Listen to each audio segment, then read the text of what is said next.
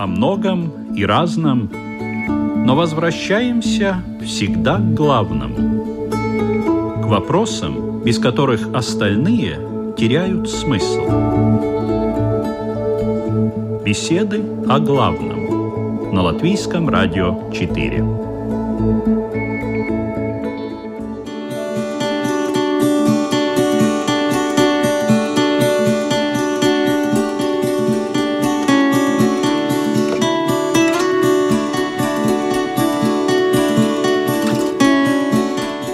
Программа «Беседы о главном» на Латвийском радио 4. Ведущая Людмила Вавинска. Здравствуйте.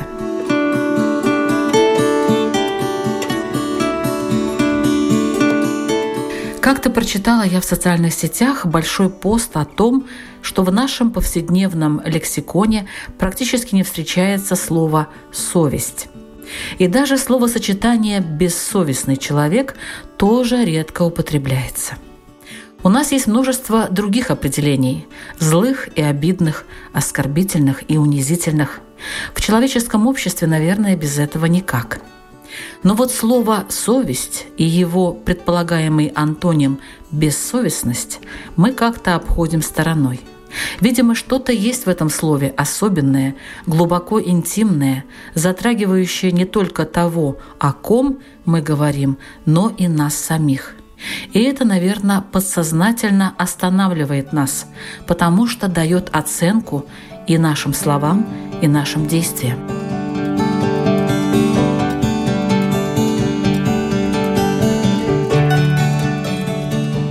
А нужна ли совесть современному человеку? Может, это архаичное понятие давно пора отменить за ненадобностью – этот рудиментарный отросток типа аппендикса, непонятно для чего служащий и как действующий. Давайте сегодня разберемся, что же это такое совесть и зачем она человеку. К разговору я попросила присоединиться и мама из Грузии Ханлара Амина. Здравствуйте. И православного священника из Латвии Александра Шабельника. Здравствуйте, добрый день. Беседы о главном – и мы начинаем.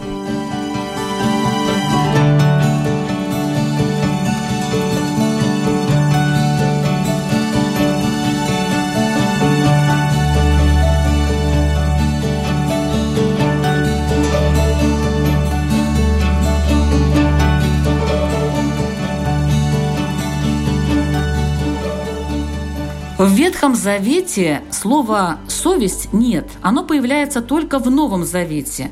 Как вы думаете, почему, отец Александр? Такие вещи бывают в языке. Я не думаю, что библейский человек не знал такого понятия. Он просто выражал его другими словами.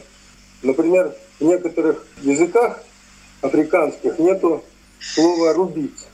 Но зато есть такое выражение, там, допустим, «работать топором». То же самое и в Библии. В Библии было такое понятие сердца. Пророк Давид говорит, обращаясь к Богу, сердце чисто, сотвори во мне Боже, и дух правый обнови э, в утробе моей. То есть понятие сердца, можно сказать, близко, если не эквивалентно понятию совести. Совесть действительно в Новом Завете появилась, может быть, под влиянием греческой культуры – Греческое такое понятие «синейдисис» в переводе на русский язык можно перевести как «сознание». И, собственно говоря, наше слово русское или славянское «совесть». То есть это предполагается какой-то диалог, какое-то сознание, какое-то соизмерение, внутренний какой-то диалог. Поэтому я не думаю, что в Ветхом Завете совсем не было такого понятия. Но, конечно, с другой стороны, мы знаем, что древний библейский человек прежде всего был настроен на то, чтобы угодить Богу и сотворить закон. Поэтому, может быть, не было такого внутреннего понятия. В исламе что означает понятие совесть? Само понятие совесть — это совокупность, конечно же, состояния человека.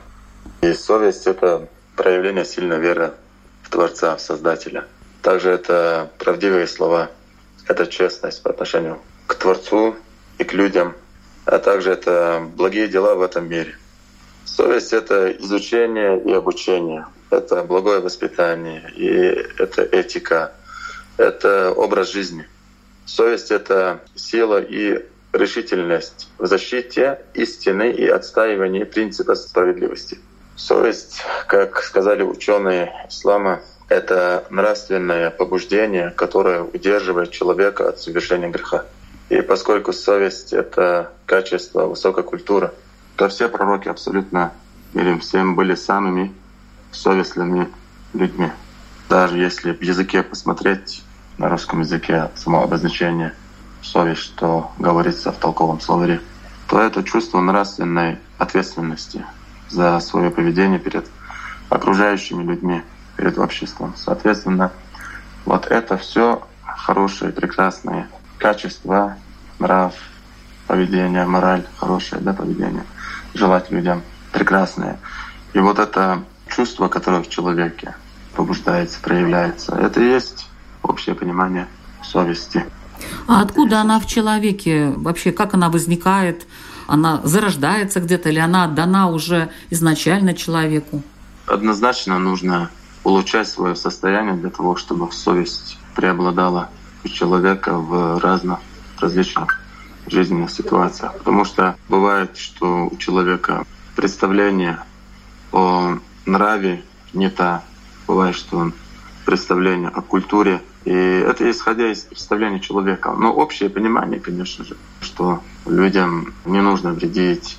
И вот это проявление помочь, когда у какого-то человека беда, допустим, или же когда к тебе обращаются за помощью, и ты на самом деле сможешь ему помочь, тут уже и проявляется вот эта совесть человека, что, возможно, я тоже оказался бы в его месте, а каково ему. То есть человек пытается почувствовать не забросить его в беде данного человека, если по отношению к человеку мы говорим, да, совесть по отношению к окружающим людям, потому что мы все составляем общество, то есть мы все входим в общество, и проявление совести, она очень нужна. Опять же, если сказать, как оно вырабатывается, это только лишь исходя из э, самоконтроля, исходя из э, обучения, исходя из покорности Творцу, у человека и становится сильнее вот эта характеристика, вот это свойство, вот это качество, совесть.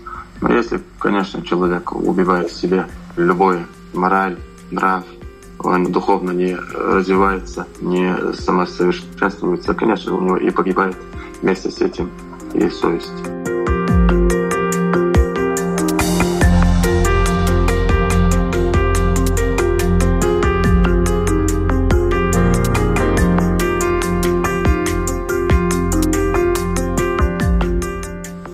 откуда в человеке совесть согласно христианству? Она уже изначально заложена или она воспитывается? Согласно нашей христианской традиции, совесть является изначальным даром Божьим человеку и способностью такой изначальной человека, заложенной в него Творцом. В послании к римлянам апостол Павел, рассуждая о том, угодно ли Богу язычники и иудеи, в каком взаимоотношении относятся язычники и иудеи. А апостол Павел говорит о том, что и те, и другие оказались перед законом Божьим преступниками. Но с другой стороны, он говорит о том, что э, язычники могут творить законное, то есть нравственные поступки совершать, и тем самым они показывают, что дело закона у них написано в сердцах о чем свидетельствует совесть их и мысли их, то обвиняющие, то оправдывающие одна другую. В православной христианской традиции совесть является тем естественным законом, объективно существующим, объективно существующей такой реальности мировой, а совесть это как бы некий такое око или некий такой канал, через который мы воспринимаем Божий закон. Если бы говорить говорят многие эксперты, если бы человек подчинялся этому голосу, жизнь, угодную Богу, бы не нуждался во внешних заповедях. Он бы мог быть угодным Богу, только лишь внимая голосу своего сердца и слушаясь свою совесть. Но поскольку люди суетились и перестали слушать вот этот внутренний голос Божий, то тогда им понадобился уже внешний закон, который будет укреплять их немощную совесть имея вот такой внешний закон, который, конечно, древних времен человечества существует, он, конечно, уже тогда при, привносится человеку с воспитанием, родителями и той средой, в которой он живет. Поэтому можно так сказать, что совесть одновременно и дана изначально, в то же время она и задается определенной средой, определенной духовной культурой, в которой человек живет.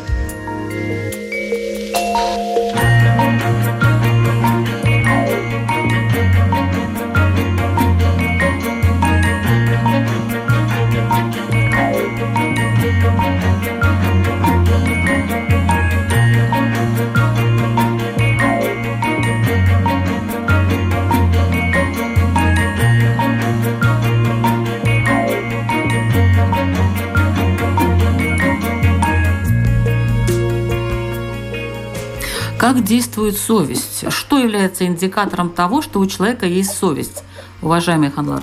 Индикатором человек, он чувствует, что он не может направлять свой взор. Этот дар, который Создатель дал ему, свой язык. Отдача от сердца идет как команда для языка, для глаз, для ушей. А, как говорят, также внутренний голос, совесть пробуждается и говорит, делай так, поступай так и не позволяет тебе в каком-либо состоянии, будто то, что будет, возможно, в мирских вопросах невыгоден для тебя, но чтобы ты не навредил человеку и не дает тебе поступить так, как навредить человеку. Допустим, ты можешь обогатиться, но по совести, если поступаешь, ты не обогатишься финансово. Но так как здесь между двумя крайностями, допустим, если пример взять, либо обогатиться и навредить человеку, либо же не обогатиться финансово и не навредить человеку. И тут э, совесть дает тебе команду, такой внутренний голос, что не поступай так. Человеку будет плохо. Он не хочет, чтобы ему было плохо, и ты должен не хотеть, чтобы ему было плохо. Ты не хочешь, чтобы тебе было плохо. Соответственно, вот такое. В целом, в общем, совесть — это защита против зла. Ислам призывает всех людей вести себя достойно и совершать только хорошие именно поступки, за которые никогда не будет стыдно. И Аллах Всевышний, Творец, послал пророка Мухаммада, алейхиссалам, как пример всему человечеству и даровал ему все превосходные качества, которыми только могут обладать люди, и включая вот эту совесть. Мы, если посмотрим на них, на этих людей, поймем, что же это такое настоящее проявление совести. Он обладал высокой культурой, скромностью, вежливостью, тактичностью, милосердием. Он всегда поступал по совести, то есть был справедливым и не угнетал других людей. И что же такое на самом деле поступать по совести, то у наших предшественников очень большой багаж этого дела поступать по совести. В наше время, конечно, это, к сожалению, угасает, поэтому такие вопросы возникают у людей ли вообще совесть.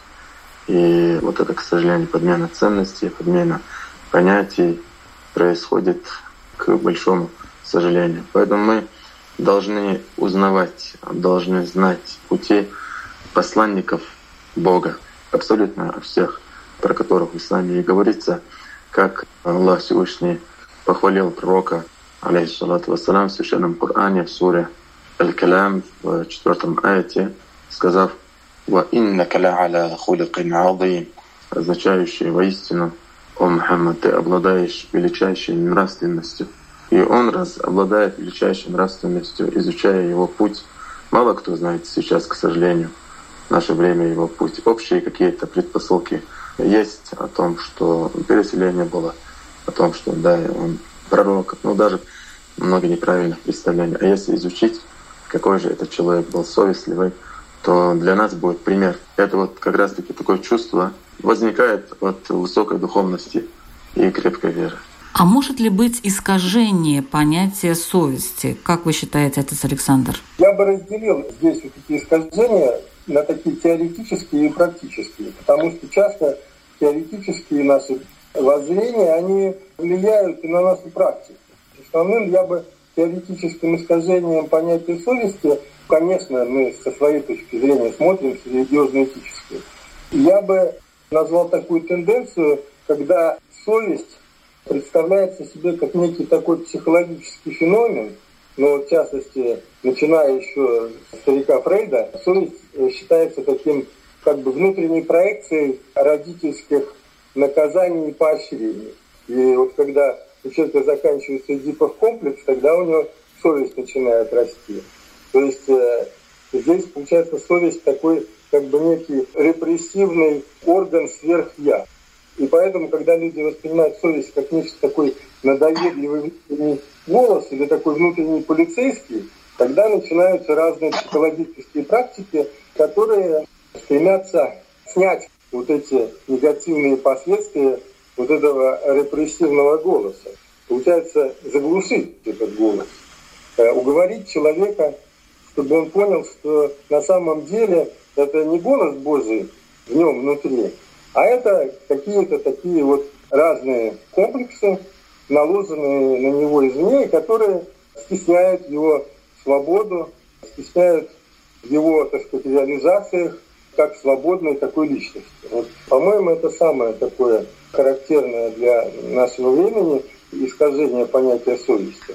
Ну а если говорить о самой совести, то проблема, конечно, состоит в том, что ну, с нашей точки христианской мы говорим о том, что совесть – это такая действительно неотъемлемая, такая искра Божия в человеке. Но в то же время она может мало-помалу очень ослабнуть или загрязниться. Писание все время нам говорит о том, что совесть может быть чистой или нечистой. И поэтому это как некий такой колодец в пустыне или источник, он может нашими грехами, нашим невниманием мало-помалу засыпаться, то мы просто перестаем его слышать. И в такой христианской аскетике есть такое очень крайнее состояние духовное, которое называется окамененное нечувствие, когда человек не слышит голоса своей совести, или он совершенно бессовестен. Хотя, конечно, так мы понимаем, что никогда в человеке, даже самом изуродованном, самом нравственном отношении, самом опустившемся, вот эта искра она никогда до конца не может потухнуть. Пока человек живет, у него есть возможность обратиться, у него есть возможность покаяться, у него есть возможность услышать этот свой внутренний голос. И в этом смысле эта, эта искра, не, эта совесть неустранима. Но в нашей повседневной жизни мы, конечно, постоянно сталкиваемся различными искажениями в отношении вот этой совести. И может быть, гипер, какая-то гипертрофированная такая совесть. Это более такой редкий феномен. Хотя среди вот как раз верующих людей это бывает. Потому что мы знаем, что совесть все-таки это прежде всего не столько мысли, сколько это все-таки чувства. И особенно женщины, как более чувствительные существа, иногда подвержены такому состоянию, когда ну, все время человек себя осуждает, обвиняет, и копается в себе. И это связано с тем, что действительно чувств много, а у такого сознания, некоего руководства ума в этом вот самоосуждении нету. И нету каких-то критериев, принципов, по которым мы бы могли все-таки отличать, что важно, что не важно. И в этом смысле есть и такие искажения. Действительно, каждый человек является уникальной личностью, и о жизни каждого человека строится с детских, с младенческих лет каким-то уникальным образом, и поэтому разные тут бывают случаи. Но, честно говоря, чаще всего все-таки встречаешься с таким, вот если я как священник, часто, если человек приходит на исповедь, такой, который один раз, первый раз пришел. И он, ну вот он, например, чувствует что-то, какой-то дискомфорт. И он хочет а, с помощью исповеди от него избавиться. Но, с другой стороны, он, если с ним разговариваешь, то часто человек говорит, нет, я живу по совести, я живу по совести. Кого не убил, стараюсь никого не обижать. И получается, что наша совесть довольно снисходительно позволяет нам к себе относиться. То есть тут есть всегда бывают крайности. Но чаще всего в нашей современной жизни, конечно, совесть не очень громко говорит.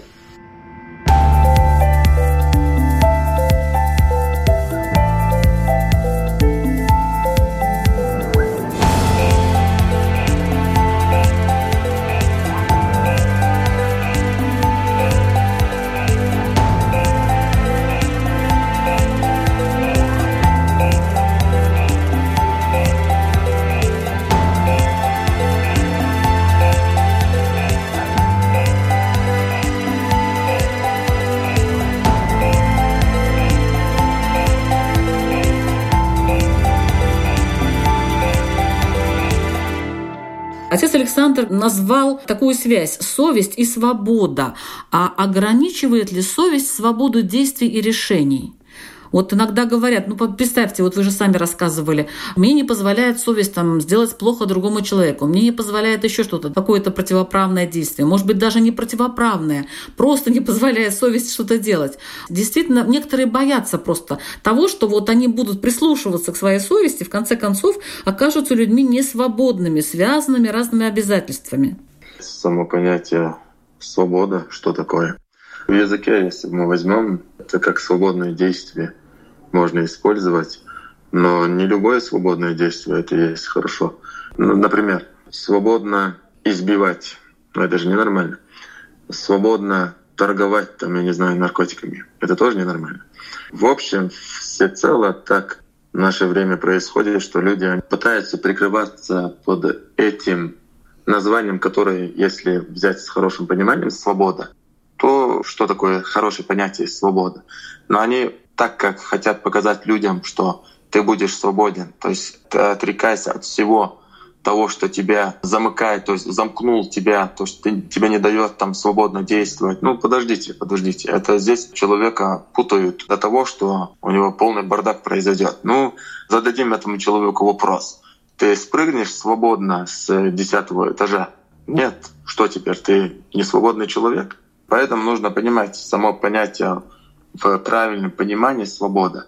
Свобода — это когда человек освобождается от разных оков, ненужных для него, плохих оков, которые не дают ему развиваться, самосовершенствоваться. Вот это правильное, чистое, хорошее понятие свобода. И оно не Свобода. противоречит понятию совесть, правильно? Конечно, однозначно. Свобода и успокоение знает сердце которая привязана к поклонению. Вот что такое, вот в чем дело.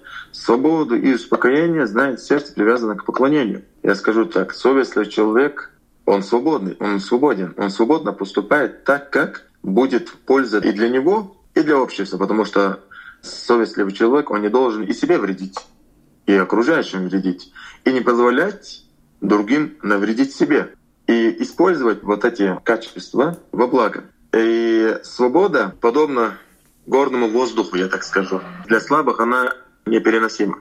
Настоящий, который сильный, который с сознанием, соблюдением мусульманин, он свободен. Он в поклонении видит, и ничего мирского его не купит. И нужно быть соблюдающим, и не нужно стесняться своего соблюдения. Своим пониманием мусульманин выше, и его не тяготит ничего, и он свободен. То есть мусульманин кто свободный человек. Вообще мусульманин как переводится? Это от слова муслим. Муслим, то есть приверженец чего? Ислама. А ислам — это взят от глагола «аслама юслиму», который переводится «знающий единого Творца и покорный Ему в соответствии с Его законами». То есть, соответственно, это значение этого выражения даже по отношению к пророкам абсолютно ко всем — мы говорим муслима, то есть мусульмане. Это что означает? Что все пророки были знающими единого Творца и покорными ему в соответствии с его законами. И последователи, которые, например, в эпоху пророка Аиса, Иисуса, в эпоху пророка Моисея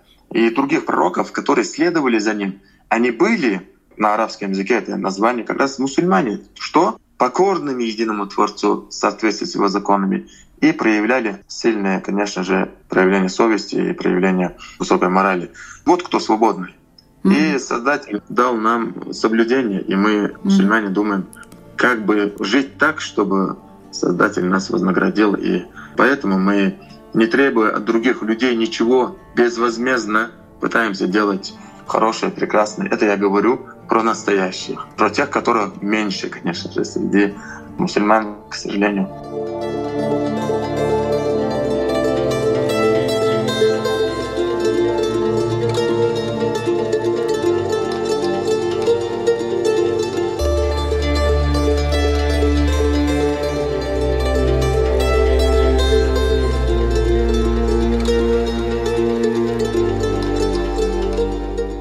Напоминаю, что вы слушаете программу «Беседы о главном». Сегодня мы обсуждаем тему «Нужна ли современному человеку совесть?» И в обсуждении принимают участие православный священник Александр Шабельник и имам Ханлар Амин.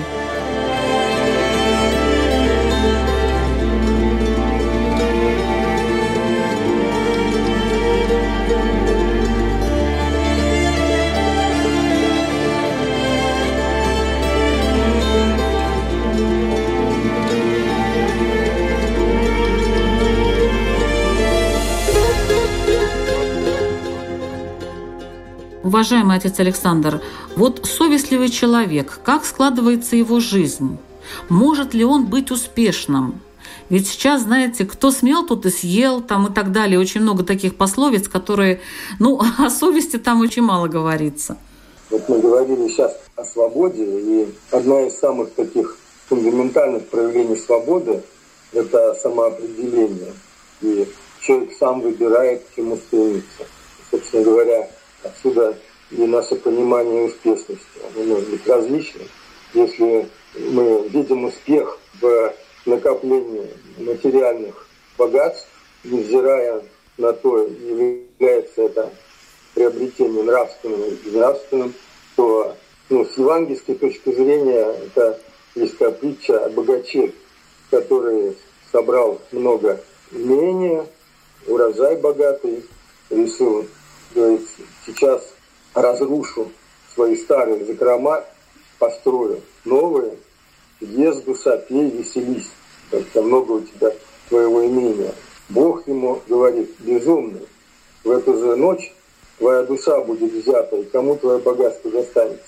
С точки зрения религиозной, успешность – это совсем что-то другое, чем с точки зрения мирской.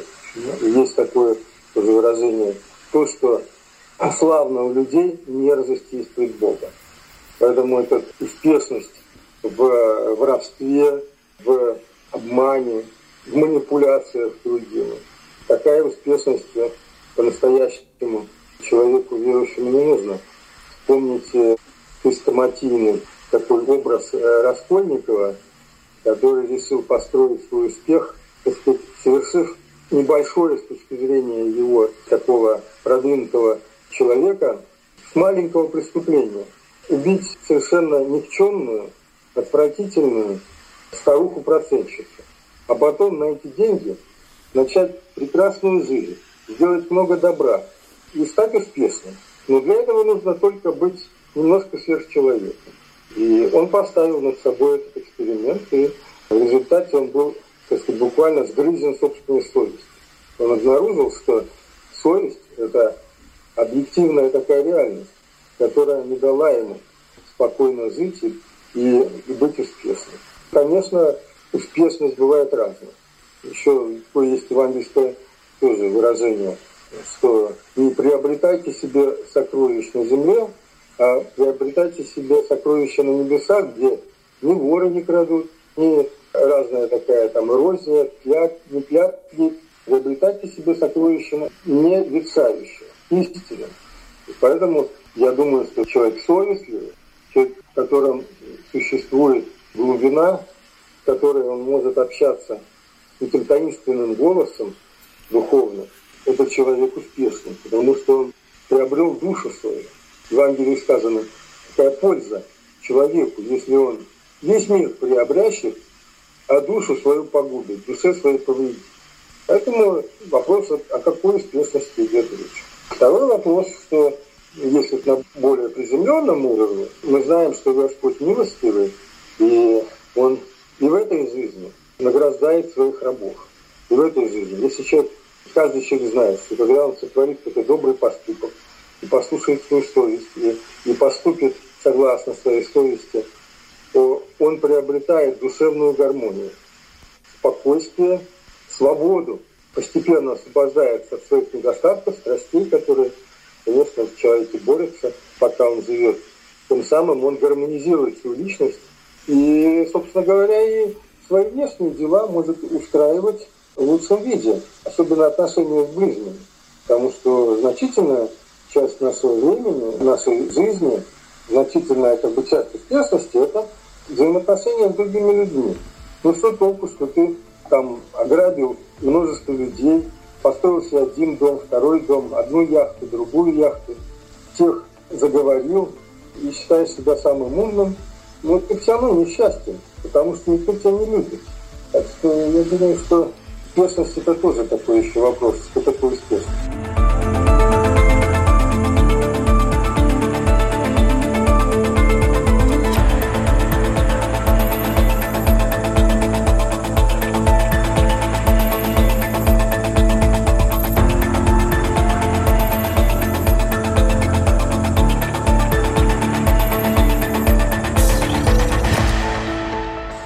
Успешный человек в исламе – это совестливый человек? Однозначно. Потому что все, что мы рассказали о том, что же такое совесть, дает человеку успех. Потому что настоящий успех — это не финансовый, не мирской, не быстро мимо пролетающий успех, так как мирская жизнь, как сказано в исламе, как посланник Аллаха Мухаммад алейхиссалату говорил о том, что эта жизнь не имеет никакой ценности. Это даже в размер с комаром. А мы смотрим, что люди даже из-за мирских богатств до того уходят вглубь безнравственности, то, что предают своих родных, близких. Сколько историй есть, поражался просто, видя о том, как убивают даже родных, близких, родителей из-за какого-то метража квадратного — из-за квартиры. То есть какое может быть у этого человека понятие совесть? Какое может быть? И у этих людей даже угнетение совести не происходит. Вот некоторые ну, скажут свободно. То есть имеется в виду, от совести они избавлены, и это губит их. И они так живут, как будто ничего и не сделали. Не угрызает их совесть, и как будто ничего и не сделали, как будто никого и не погубили. Хотя родных, близких людей губят. Это почему? Потому что свое сердце связывают с низменными, с мирскими какими-то богатствами. И это мелочные, очень алчные и мелочные и тому подобное люди бывают. И от них уже такие вот происшествия разные происходят, и убийства, и грабежи, и тому подобное. В масштабном понимании имеется в виду с нанесением травм, потому что в этом во всем есть деление. Потому что есть малый грех, в котором есть подлость, допустим, кто-то голоден, но украл виноградинку. Понятное дело, его мы не сравниваем с тем человеком, который убивает жестокости для того, чтобы забрать там его имущество и тому подобное. На каждое действие есть свой ответ, свое пояснение, свое объяснение. Но и здесь тоже уже понимается, что мы все, мы простые люди. Среди нас, мы не можем сказать, есть безгрешные мусульмане тоже не скажешь, что среди нас безгрешные есть э, среди обычных людей. Конечно, пророки, только пророки были избавлены от самого рождения и до смерти они всегда были избавлены от любого проявления плохого качества, от того, что могло оттолкнуть от их призыва, они были избавлены. От всего того, что могло оттолкнуть от их призыва, они были избавлены от больших грехов, от малых подлых поступков, от малых подлых грехов, они были избавлены. Они самые успешные люди. Вот для того, чтобы добиться успеха, опять же, мы должны посмотреть, как добивается, каким качеством ты должен обладать для того, чтобы добиться. И среди этих качеств что мы увидим? Совесть, про которую мы рассказывали, про которую мы доносили. Цитаты очень хорошие есть про совесть от Мухаммада Акара. То есть такой выдающийся тоже была личность, которая про совесть тоже говорил, например, «Поучительна жизнь, как ученого повесть у того, кто не бросил супругу и совесть». Также он говорил, «Отыщи терпение, не утратив совесть, и чиста будет жизнь, как арабская повесть». То есть ты хочешь чисто жить, ты хочешь, чтобы от тебя брали пример твоими хорошими поступками вкладываешь в себя именно вот это качество, совесть, развивай свою совесть. И это только лишь путем обучения, знаний, основ духовных знаний, соблюдения и соблюдать все. Человек, он уже будет развиваться, человек, он будет успешным, духовно успешным. И этот человек, будь то бедности, будь то болезни. Дело в том, что почему я бедность и болезнь называю, потому что многие люди оступаются при трудностях, они уже входят туда, откуда уже не могут выбраться. То есть грязные дела, грязные поступки ненужные. В общем, опять же, охарактеризует это все.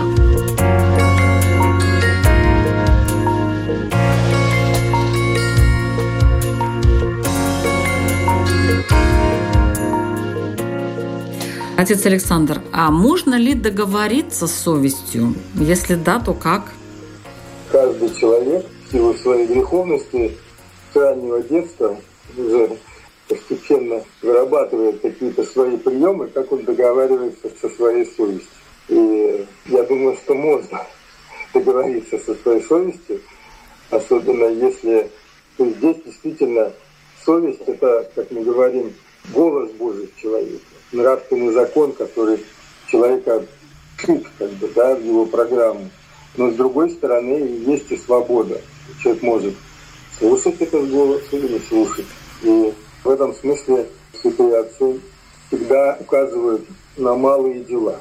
Если человек каждый такой момент в своей жизни, он слышит этот какой-то голос, он как некий барометр, как некий такой камертон внутри себя, и он прислушивается к нему или нет. Или он начинает его уговаривать, начинает его успокаивать. Все так делают.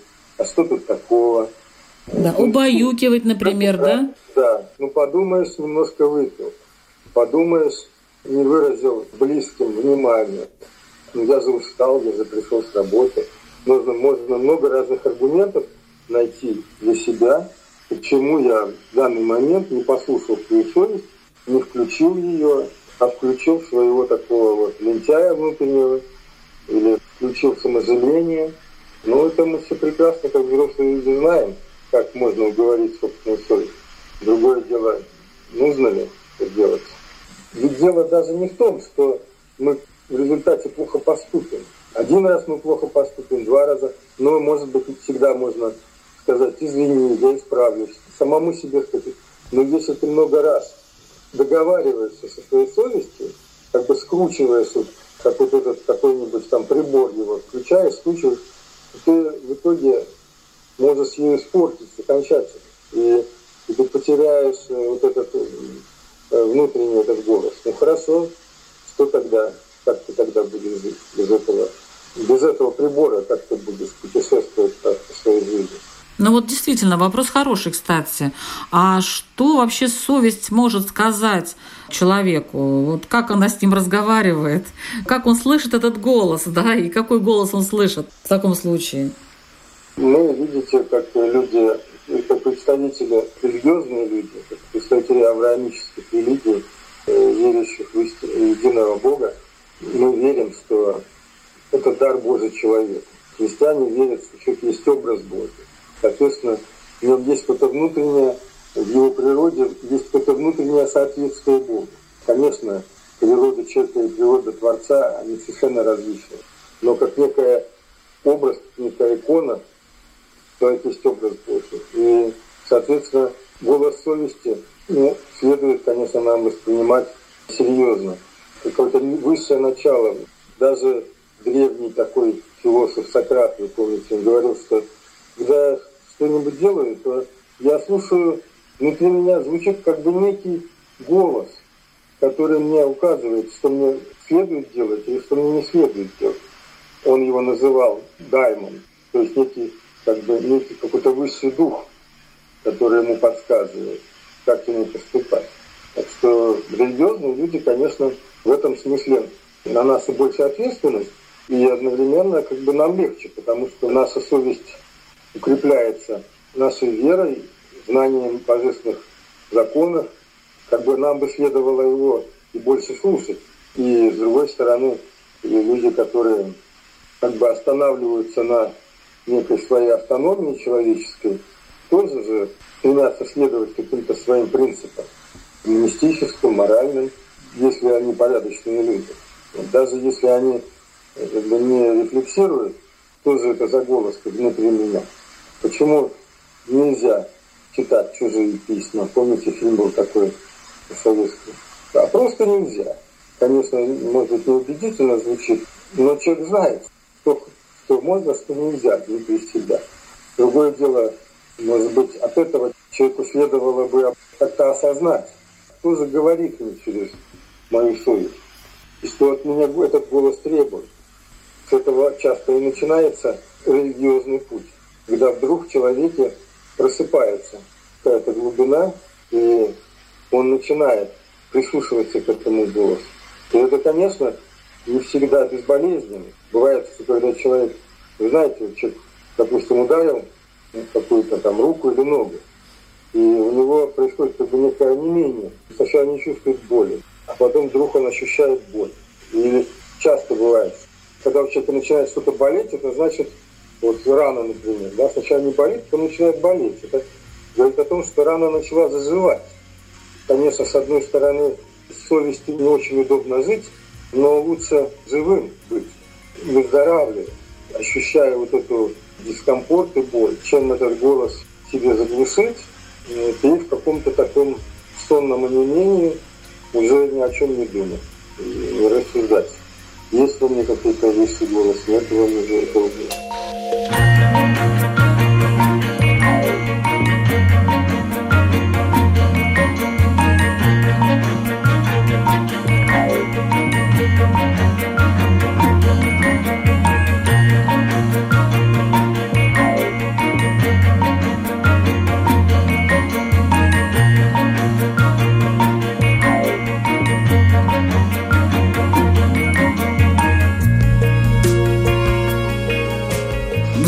программы я бы хотела, чтобы наши участники задали свои вопросы радиослушателям, чтобы вы, уважаемые радиослушатели, сами для себя на них ответили. Пожалуйста, имам Ханлар Амин.